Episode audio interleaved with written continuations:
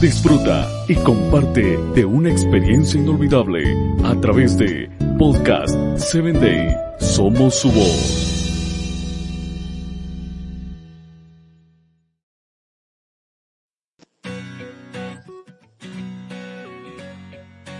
Hola, soy Sarita. Te doy la bienvenida a mi encuentro con Jesús. Comenzamos. Las escrituras son la maravillosa conversación de Dios con el hombre. Nosotros nos involucramos con la revelación de Dios en su sueño de amor para la humanidad a través de su Hijo Jesucristo. Lo más impactante es descubrir con el tiempo que tú y yo también estamos incluidos en esta conversación. Es verdad que el sueño de amor de Dios para cada uno de nosotros comenzó en Jesús, aunque a veces es difícil rastrear el momento exacto. Para nosotros, lo cierto es que desde el primer momento en que vemos su luz deseamos cada día más verlo con más claridad, amarlo con más profundidad y seguirlo con más devoción.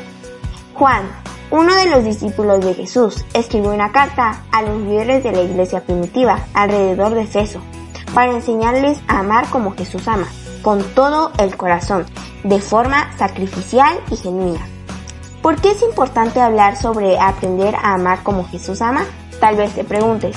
Bueno, porque decimos que amamos muchas cosas diferentes.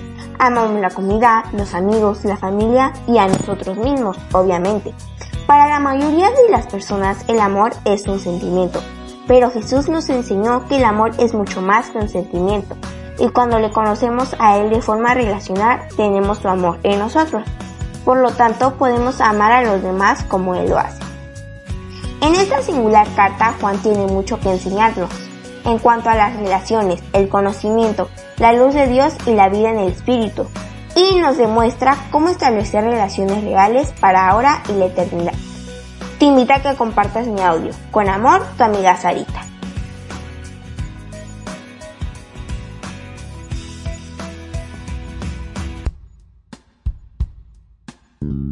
Síguenos en www.podcast7day.com. Hasta el próximo episodio.